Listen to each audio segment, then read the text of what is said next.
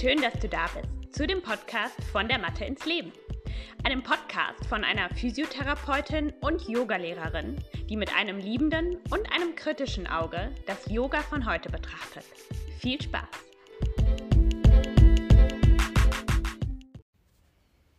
Hallo und herzlich willkommen zu einer neuen Folge in meinem Podcast von der Mathe ins Leben. Ich sitze hier ganz gemütlich auf meinem Sofa und ich habe keine Notizen. Ich weiß noch nicht so richtig, ähm, worüber ich genau sprechen werde. Mm, aber ich mag das ganz gerne, genauso wie ich es gerne beim Unterrichten manchmal mag, komplett ohne Plan da reinzugehen. Und ähm, da das Thema etwas Persönliches ist und etwas, was ja nicht so faktenbasiert ist, sondern einfach nur mein ja, mein Learning im letzten Jahr bezogen aufs Yoga, beziehungsweise was das Yoga mich gelehrt hat, ähm, möchte ich das ganz frei halten. Und wir schauen mal, was passiert. Ich bin äh, selber sehr gespannt. Mm, ich habe mir natürlich so ein bisschen Gedanken vorher gemacht und ich möchte heute mh, mm, etwas teilen, worüber ich sonst hier eigentlich nicht viel spreche und auch auf Instagram oder ähm, auf meiner Webseite. Ähm, denn ich möchte diesen Podcast natürlich schon thematisch auch da halten, wo er ist. Das heißt, dass ich über ähm, Anatomie, Gesundheit, Yoga und unterschiedliche Menschengruppen spreche. Also schon in diesem Feld ähm, Kombination Yoga und Medizin bleibe. Und ich halte mich ganz bewusst ähm, bei anderen Themenbereichen auch sehr zurück. Was natürlich nicht heißt, dass ich über nichts anderes nachdenke oder mich auf keine andere Art und Weise weiterentwickle. Und dafür möchte ich jetzt diese Podcast-Folge nutzen. Das heißt, ich möchte euch erzählen, was mich im letzten Jahr beschäftigt hat, außerhalb der Themen, die ich hier sonst so bespreche. Und wenn dich das nicht interessiert, dann ähm, kannst du diese Folge einfach überspringen und nächste Woche weitermachen. Da geht es dann wieder weiter mit etwas, naja, etwas faktischeren Themen. Aber heute wollte ich das machen, weil ähm, der Podcast für mich einfach ein Format ist, wo ich wirklich ich selbst sein kann und ähm, das auch Sachen sind, die mir sehr wichtig sind. Und ich habe auch einmal eine Folge zum Thema ähm, Erziehung beziehungsweise Entspannung in die Familie bringen und so weiter gemacht, was auch schon so ein bisschen out of my comfort zone ist, weil das halt auch nicht das ist, was ich gelernt habe, sage ich mal, ähm, sondern eher was, was ich intuitiv mache. Und ich habe da ähm, ganz viel positive Resonanz bekommen. Und deswegen dachte ich, ist das vielleicht für die ein oder andere hier ähm, auch interessant, wenn ich mal über andere Sachen spreche. Okay, also, ähm, vielleicht beginne ich mal da, was so die Hauptthemen sind, die mich auf, ja, quasi innerhalb meines Yoga-Weges mit beschäftigen, die jetzt nicht auf den Körper bezogen sind. Und eine Sache, die für mich ganz, ganz groß war, ist so das Thema Feminismus und die Rolle der Frau ähm, dazu muss ich sagen, dass ich nicht sehr bewandelt bin in dem Thema. Das ist wirklich eher was, was einfach nur in meinem Kopf stattfindet. Und die Yoga-Praxis an sich hat mich insofern mh, mm, auf diesem Weg unterstützt, als dass ich einfach durch das Yoga immer wieder mich mit mir selber und meinen eigenen Widerständen auseinandersetze, mit ähm, vielleicht Dingen, in denen ich gefangen bin, also so Denkweisen, in denen ich gefangen bin, Situationen, die mich mh, mm, aufwühlen, die Emotionen in mir hochtreiben. Und ähm, dieses Thema ist einfach sehr, sehr präsent gewesen. Natürlich auch, weil ich gerade zwei, zwei Dinge gleichzeitig tue, die sich vielleicht so ein bisschen erstmal widersprechen. Das heißt, ich bin gerade schwanger, also neun Monate dieses, diesen Jahres war ich schwanger, äh, was halt schon eine große Zeit ist, eine große Zeitspanne von zwölf Monaten. Ähm, und ich habe ein kleines Kind. Das heißt, ich bin auch wirklich sehr, mm, sehr viel Zeit meines Tages, dieses Jahres, Mutter egal ob für das Kind in meinem Bauch oder ähm, das Kind, was quasi schon da ist. Ähm, und gleichzeitig hatte ich aber auch das erfolgreichste Jahr meiner Karriere, sage ich mal, ähm, wo ich total viel gewachsen bin, wo ich für mich sehr ähm, viel professioneller geworden bin, wo ich gemerkt habe, wo die Reise hingeht. Ich habe zwei Teacher Trainings begleitet mit insgesamt, 5, äh, mit insgesamt 50 Frauen da drin ähm, und habe äh, meine erste Mitarbeiterin eingestellt. Also ich habe quasi mh, mm, in diesem diese Rolle der, ich sag mal Unternehmerin, das hört sich irgendwie so groß an, aber ja, als, als, als Selbstständige quasi ähm, diesen Weg auch beschritten. Und ähm, in diesem Kontext oder in dieser Situation ist mir einfach bewusst geworden, wie ich immer wieder an unterschiedlichsten Stellen ähm, das klarstellen musste oder ähm, für mich selber und meine Karriere auch einstehen musste. Ähm, und eben nicht nur die Mama oder die Schwangere zu sein. Und das ist etwas, was mir, was in mir ganz viel Emotionen, auch negative Emotionen auslöst, ähm, dass wir da als Gesellschaft noch so wenig fortschrittlich sind. Ich weiß, im globalen Vergleich ähm, sind wir in Deutschland wahrscheinlich schon recht weit, was die Sache nicht besser macht, dass es woanders noch schlimmer ist.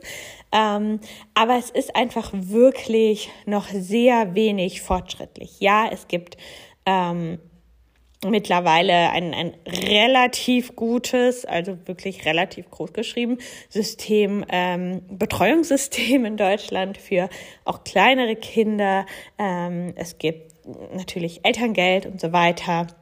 Ähm, aber so dieses, mh, mm, ich sag mal, die Basis oder das, wie man als Frau angesehen wird in dieser Rolle, ist, glaube ich, einfach immer noch sehr, sehr gleich. Dass man als Mutter, als Frau einfach mh, mm, dafür zuständig ist, auf seine Kinder aufzupassen und äh, die, das quasi auch immer oberste Priorität hat. Und das hat es natürlich auch für mich. Und das sehe ich auch völlig. Ähm, also das mache ich auch total gerne und ich bin gerne Mutter und ich würde jetzt nicht sagen, dass ich gerne schwanger bin, aber ich, ich kann auch mh, mm, diese Zeit sehr, naja, wertschätzen als das, was sie ist, weil es ja auch nur einen kleinen Teil meines gesamten Lebens darstellt.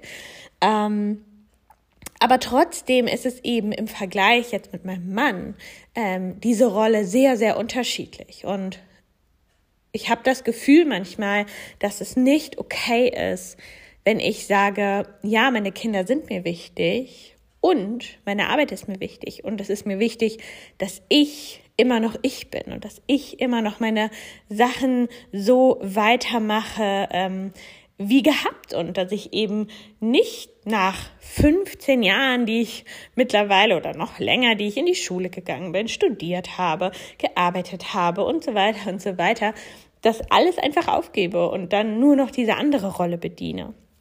Und ähm, dass das einfach auch Frauen unzufrieden macht, dass das Partnerschaften kaputt macht, ähm, Familien zerbrechen lässt, dass das immensen Einfluss auch auf Kinder hat, wie die Mutter sich natürlich fühlt.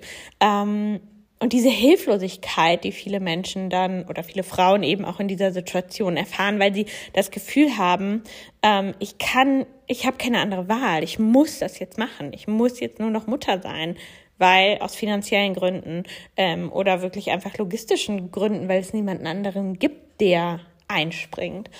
Und das ist etwas, was für mich sehr, sehr prägend war und was mir total wichtig ist, dass das ähm, dass ich das nach außen trage ähm, in meinem eigenen Umfeld, aber auch anderen Frauen gegenüber, die jetzt vielleicht nicht meinen enges, engen Freundeskreis darstellen. Ähm, das ist einfach, dass da noch ganz viel passieren darf und dass wir als Frauen wirklich unsere eigen, für unsere eigenen Bedürfnisse auch verantwortlich sind und denen folgen sollten und dass wir niemals vergessen sollten, dass wir eben auch Vorbildfunktion für unsere Kinder, für unsere Töchter darstellen. Ähm, und unsere Söhne natürlich auch, aber also, dass einfach dieses ganze Konzept so anders sein könnte. Und mh, mm, damit will ich auch gar nicht Männer schlecht machen. Dabei geht's, also Feminismus ist vielleicht auch so ein, irgendwie ein falscher Ausdruck, aber einfach so diese Geschlechterrollen, die es gibt, auch innerhalb einer Familie und ähm, dass es super, super schwierig ist, sich davon wirklich, wirklich frei zu machen und dass wir als Frauen immer wieder uns entschuldigen und immer wieder denken, wir müssen alles in der Hand haben, wir müssen alles organisieren. Ähm, und ich habe da im Laufe dieses Jahres einige Dinge gemeinsam mit meinem Mann entwickelt in unserer kleinen Familie, ähm, die uns da sehr, sehr geholfen haben oder mir sehr geholfen haben, ähm, mehr Frieden mitzufinden und mich wirklich auch freier zu fühlen von diesen Rollen. Und ich nenne jetzt einfach mal so ein paar Beispiele, die mir in den Kopf kommen. Ein großes Beispiel ist, dass wir wirklich Aufgaben aufgeteilt haben. Und zwar von Grund auf. Das heißt, ich weiß nicht, ob euch der Begriff Mental Load etwas sagt, aber das ist etwas, was ich sehr stark hatte, früher vor allem, dass ich einfach sehr viele Sache, Sachen in meinem Kopf hatte, die ich, ähm, an die ich mich erinnern musste und wo ich dachte, okay, das ist ein, ich muss daran denken, weil sonst denkt da niemand dran. Und dann habe ich ähm, ich weiß gar nicht, irgendwo gelesen oder gehört oder bei Instagram gesehen, dass es eben ganz wichtig ist, wenn man Aufgaben verteilt, dass die von dem Denken daran ähm, schon aufgeteilt werden. Und in unserem Fall ist es jetzt so, dass mein Mann zum Beispiel die Wäsche und den Müll macht. Er macht die Wäsche komplett. Ich bin damit, ich bin komplett raus. Ich sage ihm nicht Bescheid, was er machen soll. Ich sage nicht, ähm, ich habe einfach nichts mit dieser ganzen Aufgabe zu tun. Sie ist einfach weg von mir. Genauso wie das Müll rausbringen. Ähm, und genauso so ein wöchentlicher Schwimmkurs von meinem Sohn. Da ist mein Mann komplett allein für verantwortlich sei es jetzt, dass einfach alles für den Schwimmkurs eingepackt wird oder dass Schwimmwindeln vorhanden sind, dass also alles, was damit zusammenhängt, liegt alles in seiner Hand und in seinem Kopf. Ähm, und so machen wir das mit allen Aufgaben, die wir aufteilen, dass wir wirklich, wenn wir Aufgaben verteilen, dass dann auch klar ist, die andere Person hat nichts mit dieser Sache zu tun. Denn dann ist das ist etwas, was ja ganz häufig passiert, auch dass die Frau einfach nur die Aufgaben verteilt, aber trotzdem diejenige ist, die das alles auf dem Schirm hat. Ähm, und das sollte so nicht sein, denn das ist auch wieder Stress oder ist vielleicht sogar der größte Stress an der ganzen Sache, dass man alles unter Kontrolle halten sollte. Eine weitere Sache ist ähm, etwas, was wir intern quasi als Institution Talk bezeichnen. Ähm, und zwar, dass wir jeden Abend ein kleines zehnminütiges Gespräch führen darüber, was los war am Tag und wie es uns geht und ob es irgendwas gibt, was besprochen werden muss, bevor wir quasi in unseren Abend starten, sei es, ob wir jeder was alleine machen oder was zusammen machen oder einen Film schauen oder so. Ähm, aber dass wir wirklich, sobald unser Sohn im Bett ist, uns hinsetzen, ganz bewusst und darüber sprechen, wie ist unsere Gefühlslage gerade, ähm, gibt es jemanden, der überfordert ist, unterfordert ist. ähm, und ähm, ja, wie, wie irgendwie so alles läuft. Und das ist auch etwas, was für mich mit dem Yoga sehr eng in Verbindung steht, weil das quasi so das Einchecken, was ich mit mir selber mache, täglich in meiner Yoga-Praxis, sei es jetzt auf einem Spaziergang, wo ich alleine unterwegs bin und einfach nur mit mir in Gedanken bin, in einer Meditation, in einer Atemübung oder ähnlichem. Also dieses mit mir einchecken, wie geht es mir, was mache ich gerade, was ist gerade los oder auch Journalen gehört, für mich dazu. Aber das betrifft natürlich nur mich und ich finde es ähm, total wichtig, das eben auch mit den Menschen zu machen, mit denen man ja wirklich in so einem Mikrokosmos lebt. Und das muss nicht der Partner sein, das kann auch ähm, in einer Freundschaft passieren oder auch in, in einer Wohngemeinschaft beispielsweise oder mit den Eltern oder ähm, einfach, dass man die Menschen, mit denen man wirklich in einem sehr engen Kontakt ist, dass man regelmäßig sich updatet. Das muss auch nicht jeden Abend sein. Wir machen das auch nicht jeden Abend. Es ist ja auch immer mal jemand unterwegs, aber das ist wirklich sehr, sehr regelmäßig passiert, dass man sich so ein kurzes Update gibt. Und dann staut sich auch meistens gar nicht so viel an und wir, ja, wir, wir lernen auf der einen Seite über, also erstmal selbst zu reflektieren, okay, wie geht's mir eigentlich heute, was war heute eigentlich los?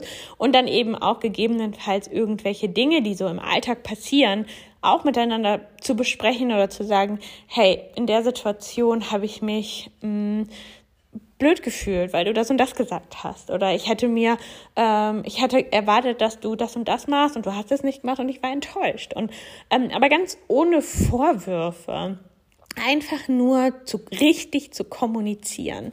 Und das ist etwas, was ich auch generell so als Überschrift habe, ist das Thema Beziehungen. Und gar nicht nur meine, die Beziehung zu meinem Partner, sondern wirklich zu allen Menschen in meinem Umfeld.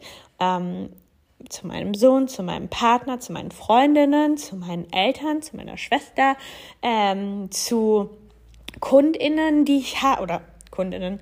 Kundinnen, ich habe nur Kundinnen, ich hatte bisher noch keinen Kunden. Ähm, zu anderen Leuten, die mit denen ich in einem, in einem geschäftlichen, in einer geschäftlichen Beziehung stehe, sage ich mal. Das ist auch eine riesen, riesen Überschrift. Und ähm, da habe ich wirklich dieses Jahr gelernt, 100 Prozent, zu 1000 Prozent ehrlich zu mir selbst und dieser anderen Person zu sein. Und es ist was, was, was, wo ich schon länger auf dem Weg bin, denn das ist jetzt sehr persönlich, aber ich ähm, habe tatsächlich früher ähm, relativ oft auch gelogen, aber im Sinne von, dass ich immer irgendwie dachte, ich muss irgendwelche Ausreden finden, ich muss irgendwas sagen, auch wenn es die kleinsten Sachen sind, dass sich besser anhört. Und ähm, habe manchmal gar nicht in Erwägung gezogen, einfach die Wahrheit zu sagen. Und das ist schon lange her. Und das ist bestimmt schon acht, neun Jahre, dass ich in diesem Prozess bin, das loszulassen und wirklich immer ehrlicher und ehrlicher zu werden. Und ich habe das Gefühl, dieses Jahr ist es wirklich so, einfach ist der Knoten komplett geplatzt. Und das heißt nicht, dass ich Menschen irgendwas ins Gesicht sage, was sie nicht hören wollen. Dazu gehört nämlich auch, dass ich auch nicht ungefragt Dinge sage, die ich vielleicht denke, ähm, aber eben wirklich mh, mm, ganz ehrlich kommuniziere, was ich fühle, wie ich mich in einer Situation fühle. Ähm, also beispielsweise ist jetzt mal so ein ganz simples Beispiel zu sagen, ähm, ich bekomme eine Anfrage für eine Kooperation, ob ich irgendwas über Instagram, ob die mir was zuschicken dürfen und ähm, ich das dann quasi da zeige auf Instagram. Und für mich ist das wirklich so eine Art von Arbeit, wo ich sage, oh, will ich wirklich. Also das ist was, das, das sträubt es mir irgendwie gegen und ich möchte das nicht machen. Mm.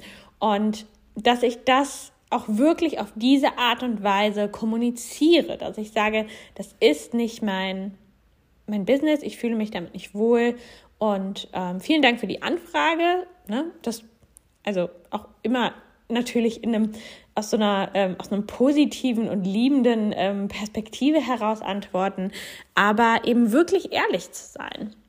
Ähm, und genau das zu sagen, was, ähm, was ich fühle und was ich denke und das eben auch meinen Freundinnen gegenüber. Zum Beispiel, ich habe eine Verabredung und eigentlich fühle ich in mir drin, ich möchte diese, ich, es ist mir zu viel, ich möchte diese Verabredung nicht wahrnehmen. Und anstatt dann irgendeine Ausrede zu finden, auch wirklich ehrlich zu sagen, es tut mir total leid, aber das ist mir einfach zu viel heute. Ich kann, ich möchte das nicht wahrnehmen, ich, ich kann unser Treffen nicht wahrnehmen, zum Beispiel. Und ähm, ich habe somit quasi auch so ein bisschen Selektion betrieben ähm, in dem, mit den Menschen, die um mich herum sind. Denn ähm, wenn ich das Gefühl habe, ich kann das einer Person nicht sagen, ähm, mit der ich mich treffen möchte, dann ist das quasi schon für mich so ein Zeichen, hm, dann ist das wohl auch nicht die richtige Person für mich. Und ähm, mich da wirklich von zu distanzieren und auch wirklich zum Beispiel, wenn ich das Gefühl habe, ich ich habe gar keine Lust, mit dieser Person Kontakt zu haben, der das dann auch ehrlich zu sagen. Und ähm, also wirklich ohne jemanden verletzen zu wollen und ohne irgendwas zu sagen, was man eigentlich gar nicht sagen müsste, ähm, trotzdem so richtig, richtig ehrlich zu mir selbst zu sein. Und ich finde das etwas so Befreiendes, weil man einfach mh, mm, ja, dem, dem eigenen Herzen folgen kann und so viele Sachen, wo ich früher total mich gestresst hätte und lange darüber nachgedacht hätte, wie ich das mache, einfach so rauszusagen. Und ich bekomme auch eine total positive Resonanz aus meinem Umfeld und auch von Kundinnen, mit denen ich zusammenarbeite, ähm, dass ich auf der einen Seite sehr viel geben kann, aber eben auch ganz klar für mich meine Grenzen abgesteckt habe und diese auch ganz deutlich kommuniziere. Und ähm, das ist etwas, wo mir das Yoga eben auch wieder geholfen hat. Ja, und man kann sagen, zum Beispiel über die Asana-Praxis, dass ich meine Grenzen erkenne, dass ich weiß, okay, bis hierhin und nicht weiter, ähm, dass ich immer wieder mit mir selbst einchecke und total einfach mittlerweile mh, spüren kann, was, was fühlt sich richtig an, was fühlt sich nicht richtig an. Was natürlich auch keine hundertprozentige Sicherheit immer garantiert, aber mh, ich merke, wie einfach dieser Prozess wirklich mh, besser geworden ist und wie ich sehr leicht in mich reinfühlen kann, was ich gerade brauche oder auch nicht brauche. Und das führt jetzt auch so ein bisschen zu meinem weiteren Punkt, womit ich mich auseinandergesetzt habe dieses Jahr. Und ähm, zwar ist das wirklich so das Thema Akzeptanz und mh, mm, so das große Ganze zu sehen. Ich habe eine schreckliche FOMO, Fear of Missing Out, hatte ich. Es ist sehr viel besser geworden. Das heißt, ich habe immer Angst, was zu verpassen. Und das war wirklich früher, ich kann mich daran erinnern, in Teenagerjahren, da habe ich manchmal geweint, weil ich eine Party verpasst habe, weil ich irgendwo nicht dabei war. Und ich, das ist wirklich eine richtige Angst von mir gewesen. Also irgendwas zu verpassen, ich musste überall dabei sein, habe absolut nicht mit meinen Energien gehaushaltet, sondern einfach nur, ich muss überall dabei sein, weil ich könnte ja was verpassen. Und ähm, ich glaube, das ist ziemlich eindeutig, wie, wie Yoga da helfen kann. Ähm, und ich glaube, ich habe es wirklich auch vor zwei Jahren auf die ziemlich harte Art und Weise gelernt, nämlich als ich in der Corona-Zeit, in Elternzeit mit meinem Sohn zu Hause saß, ähm, was für mich extrem schlimm war, weil ich quasi alles verpasst. Es war gut, dass nicht so viel stattgefunden hat, aber wirklich so dieses, das so, so runtergeschraubt war, die Dinge, die ich erlebt habe. Ähm, und es war schon ziemlich anstrengend. Aber ich habe das Gefühl, dass ich jetzt ähm, sehr, sehr viel besser mh, mm, diese Angst mit dieser Angst umgehen kann. Sie ist auch sowieso schon geringer geworden. Und ich einfach weiß, jede Saison im Leben hat seine vor- und Nachteile und ich bin damit okay. Und ich weiß jetzt gerade in meiner Situation ähm, in der Schwangerschaft und ähm, ja, in, in, in meiner Situation, in der ich mich gerade befinde, dass ich halt eben nicht auf jeder Party dabei sein kann. Und dass ich jetzt nicht Karneval feiern konnte, beziehungsweise ich kon könnte schon, aber dass das einfach gerade nicht dazugehört. Und dass man mh, mm, auch in den Dingen, die man erlebt oder wo man denkt, das ist das, was, was Leben ausmacht, ähm, nämlich unter Leuten sein oder Veranstaltungen sein oder auf Partys sein oder irgendwie so unterwegs sein, dass das eben auch einfach nur so ein Konstrukt ist und das jetzt gerade einfach in der Saison meines Lebens, wo ich kleine Kinder habe ähm, und, und mir mein Business aufbaue, ähm, das ist einfach andere Dinge sind, die mein Leben gerade ausmachen und dass ich ja im Prinzip auch das verpassen würde, wenn ich ähm, einfach immer weitermachen würde mit dem, was vorher da war. Und ähm, das war auch irgendwie, also das, das gibt mir sehr viel inneren Frieden und innere Ruhe, ähm, wirklich das Leben langsam anzugehen. Und ich habe gelernt, einfach mal nichts zu tun einen Tag. Ich bin da so schlecht drin, ähm, keine Pläne zu haben. Ja, ein, ein, an einem Samstag zum Beispiel keine Pläne und einfach so in den Tag hineinzuleben. Das ist etwas, was ich sehr selten getan habe, weil ich mir immer dann irgendwas geplant habe. Ähm, und das einfach nicht zu tun und einfach nur zu sein und ähm, quasi den Tag so zu, zu zelebrieren als das, was er ist. Das ähm, habe ich dieses Jahr auch gelernt. Auch wieder so ein bisschen gezwungenermaßen, ähm, weil ich nicht immer in der Lage war, was zu unternehmen. Ähm, aber auch mittlerweile gerne gewollt. Und es ist ja, einfach so schön zu sehen, wie man sich da als Mensch auch verändern kann. Und auch wenn ich wahrscheinlich immer eher der energetische Typ bin und mich auch wahnsinnig darauf freue, dass nächstes Jahr wieder anders wird und ich wieder mehr unterwegs sein kann, ähm, ist es etwas, was, was mich total beruhigt, dass ich weiß, ich trage beide Kräfte. Ich habe das Yin und ich habe das Yang in mir und ich kann beides ähm, dann zelebrieren, wann es eben an der Zeit ist, das zu tun.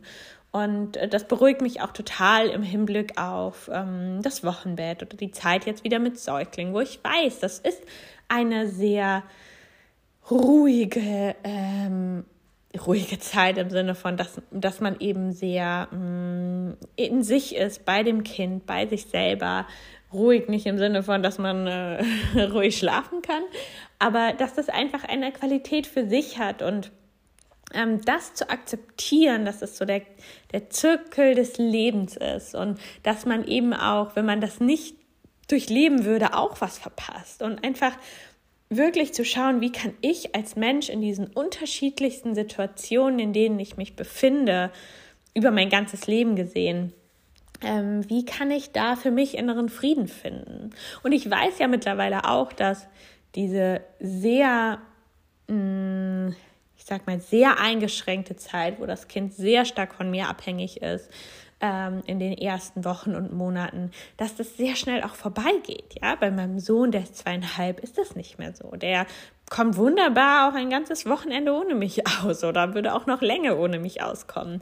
Und ähm, das ist etwas, was was man in Perspektive stellen muss. Und ich glaube, wenn ich irgendwann in 20 Jahren darauf zurückschaue, auf diese Zeit, dann kann ich lächeln und sagen, ja, das war, das war auch eine Zeit. Und es ist ja das Allerschönste, wenn wir quasi von jeder Zeit so das Beste mitnehmen können.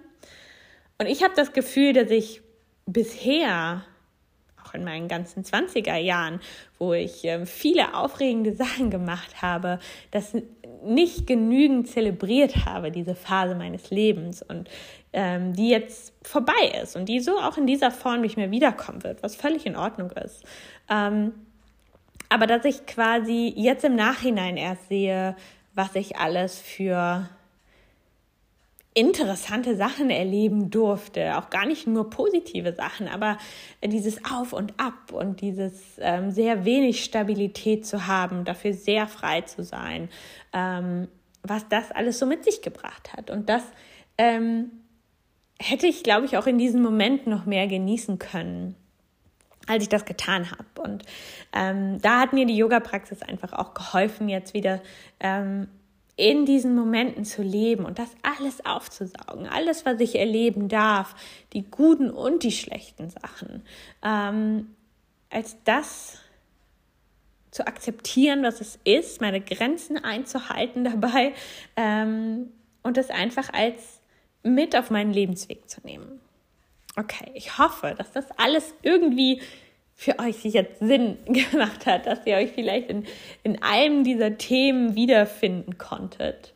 Ähm, es war einmal eine ganz, ganz andere Folge, aber ich finde es auch immer ganz schön, Yoga aus dieser Perspektive zu sehen. Wirklich das Real Life von der Matte ins Leben. Also wirklich, wie nutze ich die Dinge, die ich täglich auf meiner Matte übe, in meinem, in meinem Leben. Und da kommen ja immer wieder neue Sachen auf. Und das waren einfach die Dinge, die mich dieses Jahr besonders beschäftigt haben oder auch immer noch beschäftigen. Mm, und wo ich, ja, in, in einem Prozess bin, daran zu arbeiten. Ähm, und wo ich auch sehr gespannt bin, wo das im nächsten Jahr hinführt, welche Themen dann wieder aufkommen. Und vielleicht ist das auch eine kleine Inspiration für dich, mal in dich reinzugehen und zu schauen, was ähm, hat sich denn auf dieser Ebene, zum Beispiel auf Beziehungsebene oder wie du dein Leben wahrnimmst, wie, ähm, wie du kommunizierst, ähm, was hat sich da getan für dich oder was darf vielleicht auch noch passieren? Ähm, ja, denn das ist etwas, wo ich merke, ähm, da kann man einfach auch sehr, sehr viel aus der Yoga-Praxis schöpfen. Ähm, ja, und diese Vielseitigkeit dieser Praxis ist ja auch das, was, was mich so beeindruckt und ähm, wo ich mich darauf freue, auch die nächsten Jahre und Jahrzehnte weiter dran zu arbeiten. Ich hoffe, dass dir diese Folge gefallen hat und ich wünsche dir einen wunderschönen Tag und wir hören uns nächste Woche wieder. Tschüss.